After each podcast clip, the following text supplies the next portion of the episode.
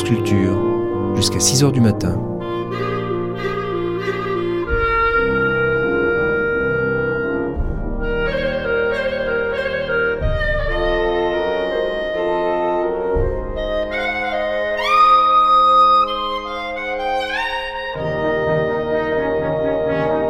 France Culture la nuit, une mémoire radiophonique. La boîte de Pandore.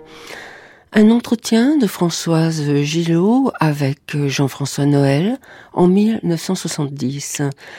Née en 1921, artiste peintre, Françoise Gillot a connu Picasso et vécu avec lui de 1944 à 1953. Elle refusait d'être dominée et elle l'a quitté. Elle est partie aux États-Unis avec ses deux enfants, Claude et Paloma Picasso. Elle a écrit Vivre avec Picasso qui a profondément déplu à celui-ci. Elle raconte que Pablo Picasso l'avait identifié à des portraits qu'il avait peints avant de la connaître. Elle a rencontré également Henri Matisse, Braque et Giacometti. Elle se sentait proche d'une tradition française. Elle raconte comment elle a quitté Pablo Picasso ayant compris qu'il ne pouvait supporter d'être longtemps avec une même femme.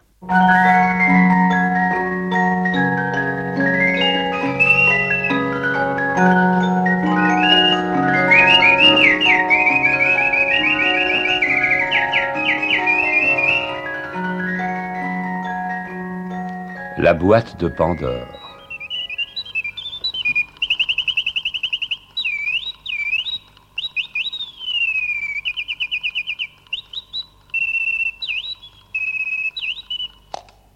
Françoise Gillot, au cours d'une des récentes expositions que vous avez données de vos œuvres, une phrase d'Empédocle domine toute cette vie consacrée à la peinture qui fut la vôtre, où vous avez fréquenté à la fois les dieux d'Olympe et les dieux de notre temps. Et cette phrase est celle-ci, regarde de toutes tes forces les choses du côté où elles sont visibles.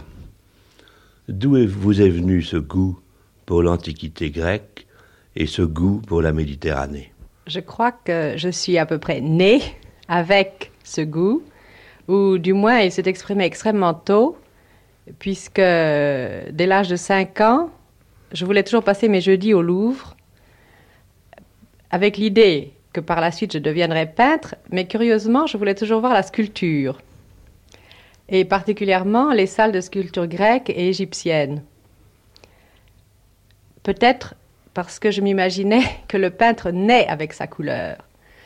Et cette rencontre avec les lions de Délos, avec euh, les villages en Grèce, avec le cri d'Oreste, je cite quelques-unes de vos œuvres les plus marquantes, avec l'énigme, avec la mer Égée, avec la mer ionienne, avec le cheval d'Éleusis, vous est donc venu très jeune et presque par un contact purement intellectuel. Oui, en réalité, j'ai rêvé la Grèce euh, beaucoup et très longtemps avant de l'avoir vue. C'est même euh, assez curieux puisque pendant des années, j'avais pour ainsi dire peur d'y aller parce que j'avais peur que ce soit en dessous de ce que j'avais pu imaginer grâce à mes lectures ou à la fréquentation des musées. Et euh, en réalité, je n'ai été en Grèce qu'il y a une dizaine d'années. Avant, j'avais jamais osé y aller. Et d'ailleurs, je crois que ce que j'ai cherché de la Grèce, c'est ce qu'on pourrait appeler la Grèce noire. Ce n'est pas l'idéal de mesure, la raison, n'est-ce pas Cette espèce de Grèce de Périclès me semble beaucoup trop tardive. La Grèce que j'ai toujours cherchée, c'est la Grèce, euh, disons, de l'époque mycénienne ou même de l'époque minoenne, une Grèce beaucoup moins polissée, euh, euh, où, la, où la norme était peut-être pressentie mais pas trouvée, et où justement, euh, ce qui primait, c'était peut-être plutôt le sens de la tragédie euh, que le sens de la mesure. Donc, votre Grèce, euh, Françoise Gillot, vos îles grecques, je crois que vous avez principalement travaillé à Délos. votre Grèce est une Grèce que vous avez vue à travers d'abord les yeux de l'esprit, et puis vous en avez eu un contact physique. Les critiques d'art qui vous aiment bien et qui ont cherché l'analyse de votre talent euh, prétendent que vous êtes crétoise. Mais le fait que vous ayez ce profil grec, est-ce que ça a joué un grand rôle dans votre vie? Peut-être, parce que lorsque j'ai rencontré Pablo Picasso, euh, justement, il a été, en somme, assez étonné en disant qu'il avait, il y avait déjà 20 ans qu'il faisait mon portrait et que donc j'appartenais à sa peinture.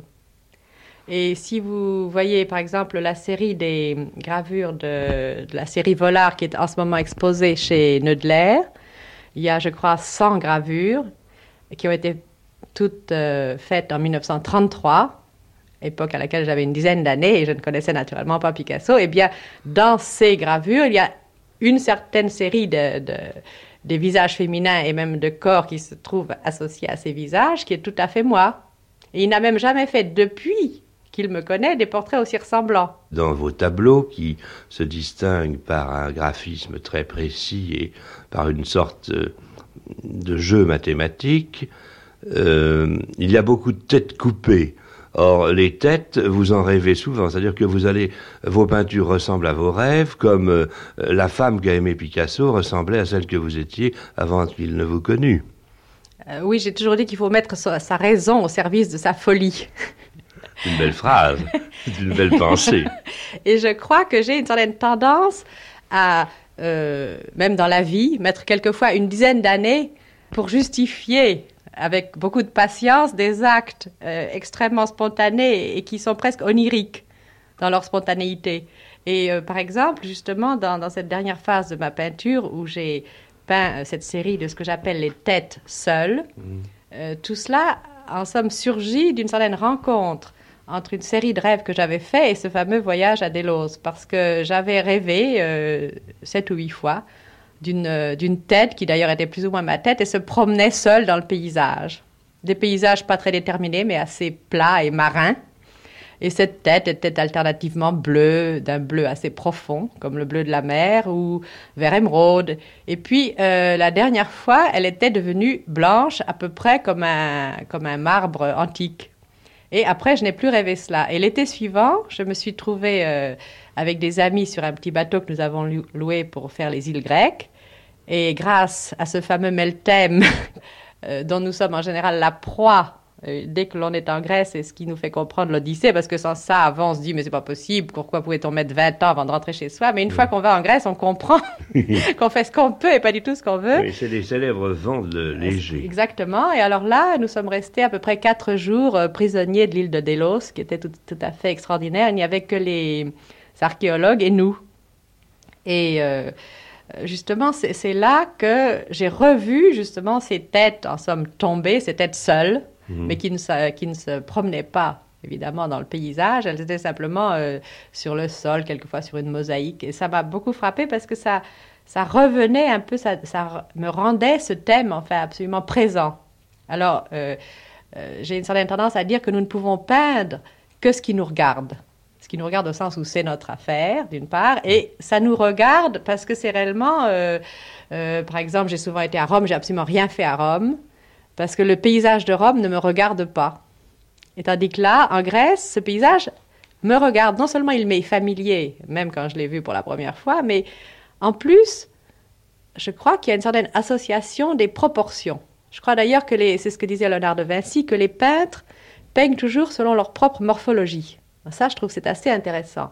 C'est-à-dire que si vous voulez, euh, vous savez bien que le rapport de notre corps à notre tête, par exemple, est justement de 1 à 6 ou de la, longueur de nos bras et de telle proportion par rapport à la longueur du corps total, et que ces rapports-là sont les rapports que nous utilisons, ces rapports mathématiques, si vous voulez, de quantité, nous nous les utilisons à notre tour quand nous peignons.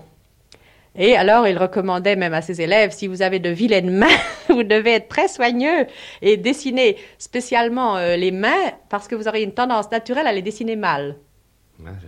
c'est assez curieux. Alors, cette idée qu'avait Léonard de Vinci, que, n'est-ce pas, tout ce que nous faisons, c'est un reflet des quantités mathématiques qui habitent notre corps. Ça rejoint d'ailleurs l'anecdote euh, que j'aime beaucoup, que vous racontez dans votre livre, où Picasso un jour a pris une selle de bicyclette et un guidon et en a fait une tête de taureau. Et vous dites à un moment, euh, pour moi c'est un taureau, mais euh, dès qu'un vrai cycliste passe pas très loin de cette œuvre, il dit Ah, voilà une selle de bicyclette. oui, je trouve ça excellent et sur le plan, sur le plan de l'esprit, c'est assez amusant puisque c'est ce que Pablo appelait les œuvres d'art réciproques. Oui, c'est très N'est-ce pas? Euh, justement, ce qui est à la, ce qui est, où ce sont des métaphores plastiques euh, qui peuvent euh, souffrir de s'en aller dans les deux sens. D'ailleurs, il vous a dit un jour une très jolie chose. Il a dit quand l'homme a inventé la roue, elle n'avait pas du tout la forme d'un pied. Oui. Ah oui, parce que naturellement, ça, c'est, je crois que c'est la fameuse grande querelle des anciens et des modernes, si on peut dire, au XXe siècle, c'est que euh, disons que tous les tenants euh, d'un art plus traditionnel disent mais pourquoi rompre complètement avec la nature? Et alors, euh, en somme, il y a le vieil adage chinois où les peintres chinois disaient nous n'imitons pas la nature, nous travaillons comme elle. Et alors c'est là que Picasso avait dit d'ailleurs quand l'homme a voulu trouver quelque chose qui remplaçait le pied humain, il a inventé la roue. C'est assez joli. C'est-à-dire que justement, il n'y a aucun rapport de forme. Et alors disons qu'entre la Grèce que vous aviez imaginée et la carte postale en couleur qu'on peut acheter au Pirée, il n'y a aucune commune mesure, car vous avez probablement vu la Grèce avec ce certain regard qui est celui de tous les peintres et qui est le vôtre en particulier. je voudrais, François Gillot, que nous revenions à la jeune fille que vous étiez. Euh, c'était, je crois, tout à fait à la fin de l'occupation, où naturellement vous suiviez passionnément euh, tout ce qui se passait au Louvre, vous fréquentiez le Louvre, et les milieux de théâtre et les milieux qui allaient éclater sous le nom de Germano Pratin. Et euh, je crois que c'est à cette époque où, dînant un jour avec Alain Cuny, vous avez rencontré, alors non pas les dieux de l'Antiquité, mais l'un des dieux vivants de la peinture du XXe siècle. Eh bien, euh, je crois que les dieux de toutes les époques aiment à rencontrer les mortels car ils s'ennuient fort dans l'Olympe. C'est bien connu. Et en somme, ma stupéfaction n'a pas été moindre, puisque en voyant Picasso pour la première fois, j'ai cru reconnaître le scribe à copie du Louvre, car vraiment, euh, la ressemblance était étonnante. Vous restiez dans la mythologie. D'une certaine manière.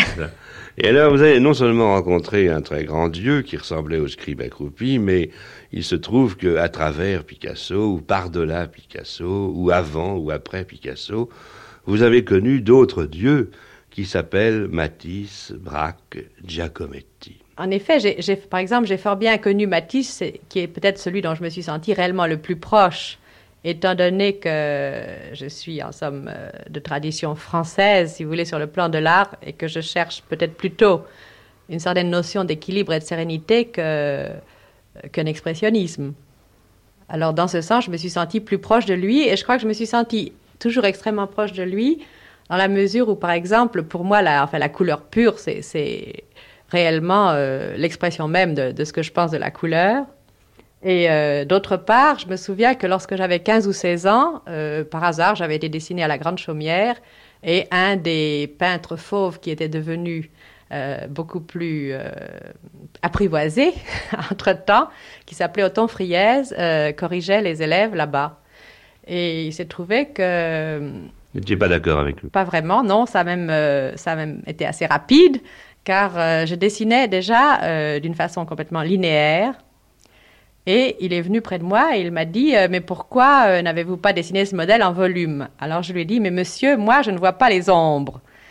Et alors il a dit, euh, mais euh, faites ce que je vous demande. Alors j'ai dit, je ne crois pas, je vais m'en aller tout de suite. Alors ça a été la fin de ce premier contact avec, un fauve apprivoisé.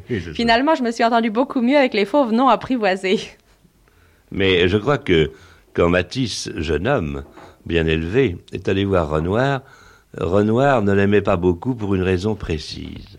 Ah oui, euh, je crois que lorsque, juste après la guerre de 14, euh, Matisse est allé s'installer euh, à, Nice, juste au-dessus de l'ancien petit marché qui est tout près du musée des Ponchettes maintenant. Euh, et vous vous souvenez ce qu'il faisait à cette époque-là, le début des, grandes odalisques? Et comme Renoir, très âgé, habitait, était encore vivant, habitait aux Colettes, il a donc il, a mis un certain nombre de toiles sous son bras. il est allé trouver Renoir aux Colettes, étant enfin assez enthousiaste à l'idée de voir ce grand peintre qui était un peintre de la couleur également. Et mmh. euh, Renoir a regardé ça avec un air euh, vraiment mi-figue, mi-raisin, l'air assez euh, hochant la tête et l'air de dire pauvre garçon, vraiment, il n'a pas beaucoup de talent.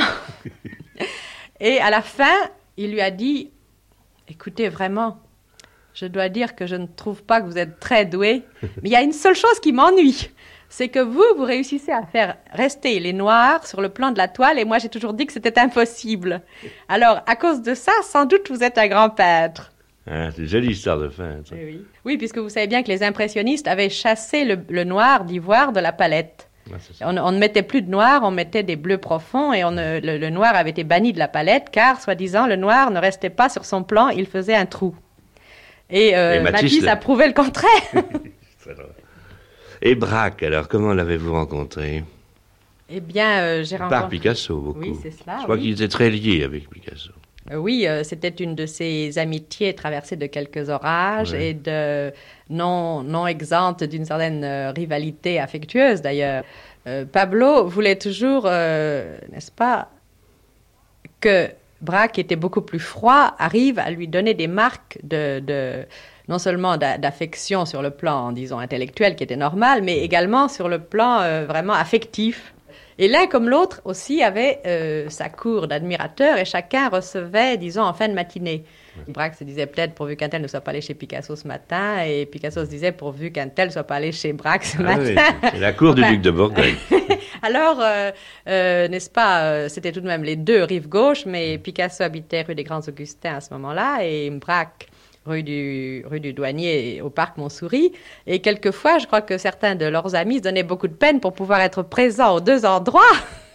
Et de temps en temps, euh, Picasso, soupçonnant qu'il pouvait en être ainsi, venait sans s'annoncer chez Braque, justement à l'heure. Alors là, il ne recevait pas lui-même, mais venait chez Braque en fin de matinée sans se faire annoncer, euh, pour voir d'abord qui était là et qui n'était pas là, et ensuite euh, voir si justement Braque éventuellement l'inviterait à déjeuner. Et un jour, nous sommes arrivés comme ça, impromptu, vers les 1h de l'après-midi. Et euh, en tout cas, il n'y avait personne, donc euh, Picasso n'a pas pu prendre aucun de ses amis en flagrant délit d'infidélité, qui était d'ailleurs une autre forme de la fidélité, puisqu'ils étaient tellement proches l'un de l'autre. Mais enfin, ça, c'était différent. Et euh, par contre, lorsque nous sommes arrivés, euh, flottait dans la maison un- une espèce d'odeur de gigot, pas tout à fait à point, qui était des plus sympathiques. Alors Picasso a dit, est-ce que tu ne veux pas me montrer tes, toiles récentes, etc. Et euh, il y avait juste Braque, sa femme et, et leur neveu. Et Braque n'avait pas l'air tellement enthousiasmé, n'avait pas l'air d'avoir tellement envie de montrer ses toiles juste ce jour-là, ni à cette heure-là, puisque en fait, il se préparait sans doute à déjeuner. Et par ailleurs, Braque, connaissant, n'est-ce pas, euh, l'esprit de Picasso, sach- euh, savait très bien que si il invitait Picasso à la dernière minute sans avoir donné cette invitation avant, Picasso en- dirait ensuite, voyez, je n'ai qu'à apparaître et Braque m'invite, etc., même à la dernière minute. Alors, euh, Braque, stoïque, n'a rien dit, a commencé à montrer des toiles, et puis quand il a fini de montrer des toiles, et Picasso disait de temps en temps, Hum, ça sent bon, j'ai l'impression que le gigot est à point. Et Braque, imperturbable, disait, si tu ne voudrais pas voir des lithographies maintenant, justement, j'ai fait des lithographies, et puis petit à petit, l'odeur de gigot devenait nettement moins bien, ça sentait un peu le brûlé. Et puis, euh, on voyait apparaître la cuisinière qui faisait des petits signes à Madame Braque, mais tout le monde était imperturbable. Et Braque disait, voudrais-tu voir maintenant euh, des reliefs et quelques sculptures que j'ai faites? Et Picasso commençait à trouver que c'était bien long. Mais personne n'invitait personne. Et finalement, euh, chacun s'est pris au jeu, n'est-ce pas? Et nous sommes restés là jusqu'à 4h30. Et personne n'a mangé, et personne n'a dit un mot au sujet de du, du repas qui était fichu. Donc chacun a eu le dernier mot à sa manière. Des enfants terribles. Voilà. Dans votre boîte de Pandore, entre tant de dieux célèbres ou déchus, ou dont le culte se propage, François Gillot, il y a Bonnard, qui a été un très grand maître pour la génération qui nous précède. Je crois que vous avez failli le rencontrer. Oui, il est exact qu'en 1945, euh, la, fille la plus jeune de Maurice Denis m'avait invité à aller avec elle euh, le voir au Canet. Et puis, euh, comme il arrive, quand on est très jeune et qu'on croit qu'on a beaucoup de temps parce qu'on est jeune soi-même, je me suis dit, eh bien, je n'irai pas cette fois-ci, j'irai une autre fois. Et ça a été très malheureux puisque par la suite, il est mort en 46 et je ne l'ai donc jamais vu. C'était le prince de la lumière et d'une sensibilité de couleur, je crois, inégalée. Et réellement, en plus, j'aurais beaucoup aimé le rencontrer parce qu'il avait quelque chose de- d'extrêmement particulier. Il euh, ne peignait pas euh, ses toiles sur les châssis comme nous le faisons d'habitude. Il accrochait des énormes morceaux de toile sur les murs de sa maison et euh, au fur et à mesure, enfin du, moment où son idée se développait, très souvent il coupait la toile d'un côté pour donner euh, même un cadrage insolite à ces toiles. C'est comme ça que dans certaines toiles de Bonnard, vous voyez des personnages coupés en deux qui sont à la marge gauche ou droite du tableau. Et par ailleurs, faisait recoudre de la toile de l'autre côté si ça lui manquait. Et j'aurais tout de même bien voulu voir ça. Mais euh, vous aviez donc beaucoup d'admiration pour Bonnard. Et je crois que Picasso n'aimait pas beaucoup, je ne sais pas pourquoi d'ailleurs. Ah, c'est en effet exact. Euh, si vous voulez, Bonnard, et le, enfin avec le post-impressionnisme, est, exactement la charnière entre euh, le moment à l'époque de Renoir et Matisse.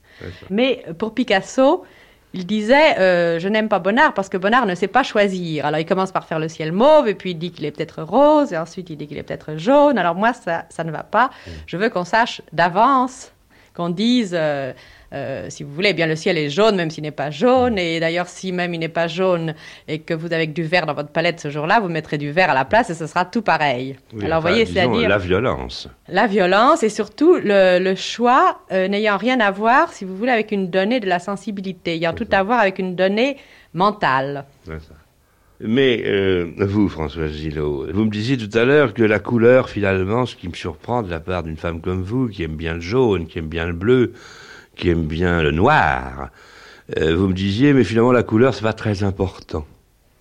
Oui, euh, enfin, c'est-à-dire, je veux dire qu'un peintre doit naître avec sa couleur.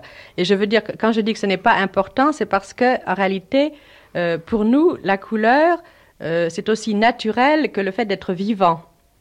Et euh, pour moi, si vous voulez, le dilemme commence au moment où, euh, au fond, cette couleur qui est partout et qui coule partout euh, doit être, si on peut dire, contrecarrée ou arrêtée ou même située dans l'espace grâce, si vous voulez, à justement, alors là, toute la construction des plans qui peut, qui peut précisément amener une, une, idée de profondeur et de troisième dimension, ou même amener la dimension du temps. Si vous voulez, je crois que la couleur est une qualité de l'espace, tandis que le dessin et la construction est une qualité du temps.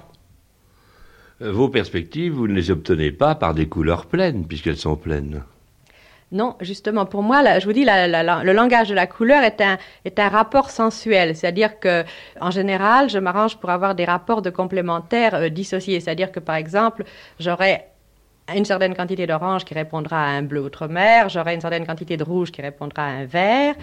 et par la combinaison de ces différentes complémentaires, ce qui n'est d'ailleurs pas tellement éloigné de ce que Van Gogh faisait à son époque, mmh. euh, et c'est ce jeu de la couleur, si vous voulez, qui apporte au fond toute la joie sensuelle du tableau. Mais euh, comme je ne veux pas que le tableau soit simplement une joie, je veux aussi qu'il apporte tout de même une certaine tension mmh. et même une certaine profondeur profondeur aussi bien au sens, si vous voulez, de la profondeur de l'espace que de la profondeur, mettons même d'un certain drame, cet élément-là, justement, j'ai toujours cherché à l'amener par mon graphisme et par la construction, euh, disons, des plans. Par l'architecture. Oui. D'où ces triangles dans votre Grèce à vous, d'où ces lignes fortes et majeures qui cernent l'horizon. Vous étiez donc pratiquement de plein pied avec ce que vous appeliez tout à l'heure votre père ou votre grand-père, c'est-à-dire la génération de Braque, de Matisse, de Picasso, et pourtant vous aviez un ami, ou tout au moins un homme de votre génération, François Gillot, que vous aimiez beaucoup et avec qui finalement vous n'avez pas pu vous entendre. Oui, c'est assez extraordinaire puisque en 1945, d'autres amis peintres avec qui euh, nous étions assez proches dans nos recherches de cette époque-là et qui étaient de la même génération que moi, avaient voulu que je rencontre De Stahl qui, lui, avait une dizaine d'années de plus que nous mmh. et euh, pour nous aurait pu être un espèce de chef de file puisque nous étions sur le plan esthétique très proches de lui. Ses recherches nous intéressaient. À l'époque, euh, nous étions tous non figuratifs. Mhm. abstrait. Euh, et, nous cherchions à nouveau, si vous voulez, une, euh, enfin, essentiellement à trouver un langage à travers la plastique elle-même. Enfin, c'est-à-dire que les formes et les couleurs devaient donner la raison d'être du tableau. Et alors, j'ai donc rencontré euh, De Stahl, et nous avons au début euh, parlé, et au fond, euh, euh, nos idées sur la peinture à cette époque-là étaient assez proches, donc tout semblait aller pour le mieux. Et puis à un moment donné, il m'a dit, oui, mais on m'a dit que vous allez de temps en temps le matin voir Picasso à son atelier. J'ai dit, oui, c'est exact. Vous étiez attiré par la peinture de Picasso. C'est cela, oui. Et en somme, justement, je pensais que je ne pouvais qu'apprendre en allant chez lui et que c'était même un grand privilège de pouvoir le faire. Et alors, il m'a répondu, oui, mais si vous allez euh, chez Picasso, euh, vous serez complètement détruite. C'est quelque chose qui va vous détruire complètement et je ne peux pas avoir dans mon groupe quelqu'un qui est si proche de Picasso. Alors j'ai dit, mais je ne comprends pas du tout puisque vous-même, vous allez bien chez Braque tous les matins. Alors, il n'a pas été très content de cette réflexion parce qu'il était déjà très chef de file, tout en ayant simplement 10 ans de plus que nous. Et il a dit, mais ce n'est pas du tout la même chose parce que justement, euh, Braque est un homme, si vous voulez, qui est extrêmement objectif et qui ne, et qui ne nous prend en main que sur un plan strictement pictural et qui, ne, qui n'essaye pas de changer nos personnalités. Bien, je crois qu'il avait dans une certaine mesure euh, raison puisqu'il pensait que euh, ce que Picasso voulait, c'était essentiellement transformer un être n'est-ce pas? Et pas seulement euh, donner des conseils à un jeune peintre. Mm. Et dans un certain sens, il a peut-être eu raison, et dans un autre sens, je pense qu'il y a aussi une alchimie qui s'est produite de cette manière qui ne pouvait se produire d'aucune autre manière. Mais ce qui est intéressant, c'est que euh, l'avenir, c'est-à-dire que ce, enfin, ce passe, cet, avenir qui est d'ailleurs devenu du passé, puisque malheureusement, euh, je n'ai jamais revu de Stahl par la suite, euh, et je l'ai beaucoup regretté puisque euh, très peu de temps avant sa mort, il habitait Antibes où j'aurais très bien pu le revoir. Et vous savez qu'il s'est suicidé en 56 ou quelque chose comme ça. Donc j'ai tout de même beaucoup regretté de ne pas l'avoir revu.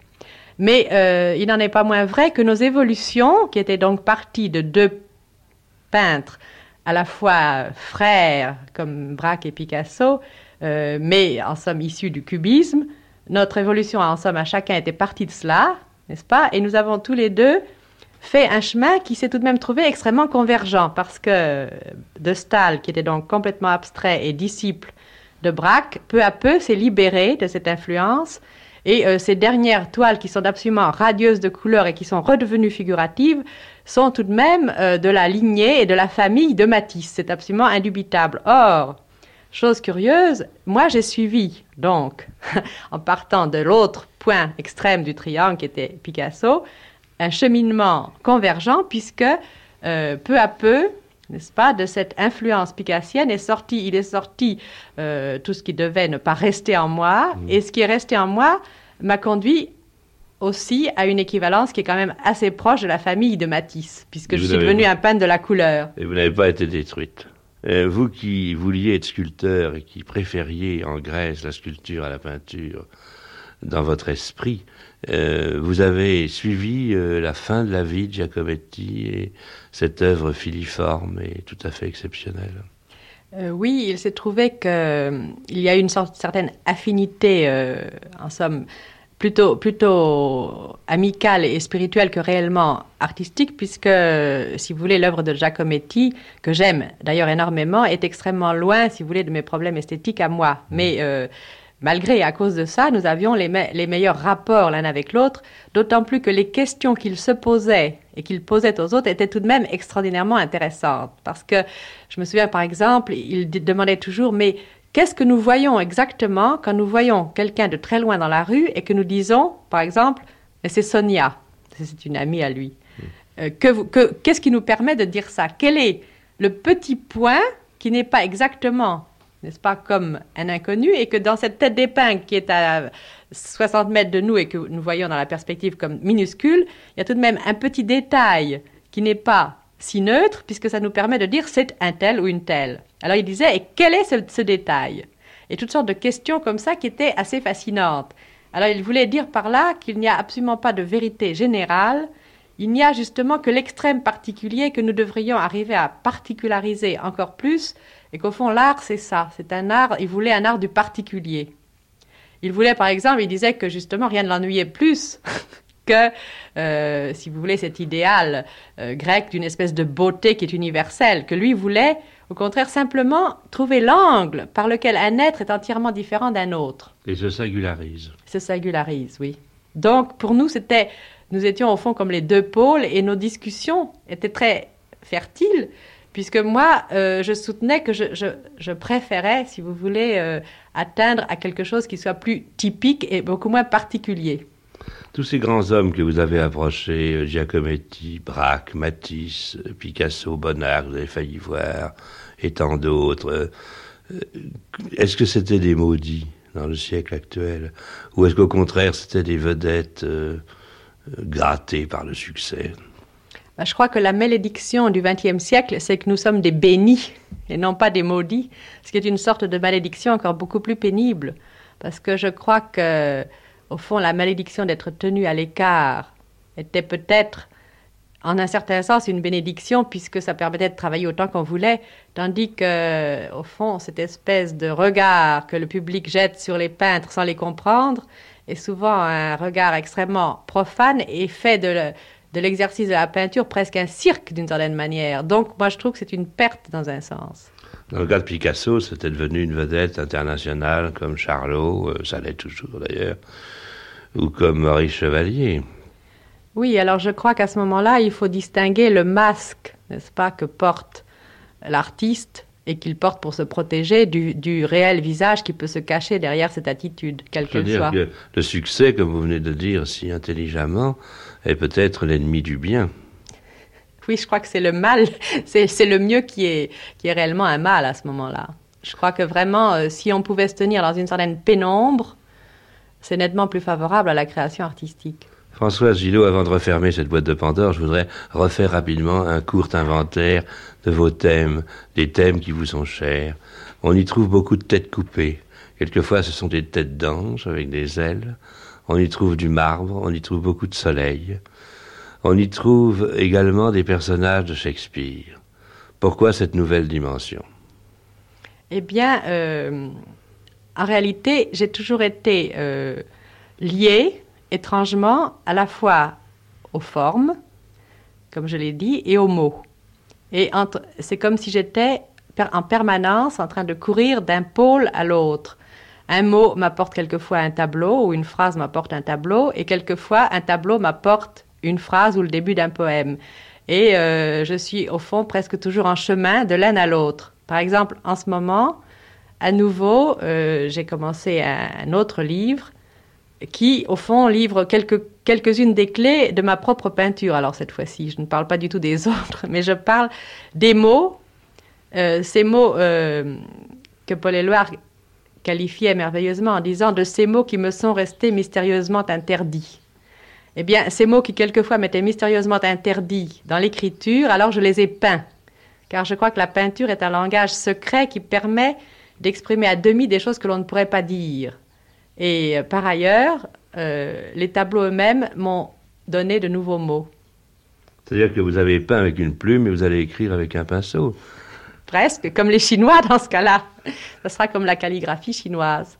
Et je crois peut-être que euh, de nos jours, les artistes ont, ont, une certaine tendance à se servir de plus d'un médium, comme si ça nous permettait euh, puisque nous ne pouvons pas rejoindre, si vous voulez, la, vitesse en fait, de notre époque euh, ni même l'universalité des connaissances des scientifiques, nous cherchons à avoir plus d'un point de vue. Et si euh, nous avons plus d'un médium, beaucoup de, par exemple, beaucoup d'artistes sont à la fois peintres et sculpteurs, d'autres musiciens et peintres, d'autres écrivains et musiciens. Et je crois que c'est un certain besoin de notre époque de s'exprimer en ayant comme, au fond, deux pôles d'expression qui établissent un certain courant entre les deux et que là, on, a une pluralité de points de vue qui enrichit l'œuvre.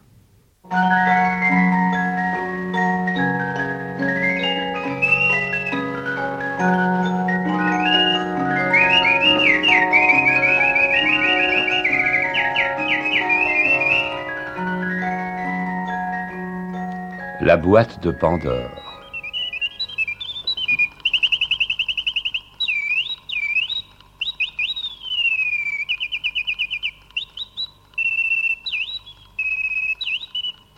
Cette émission a été diffusée pour la première fois le 12 juin 1970.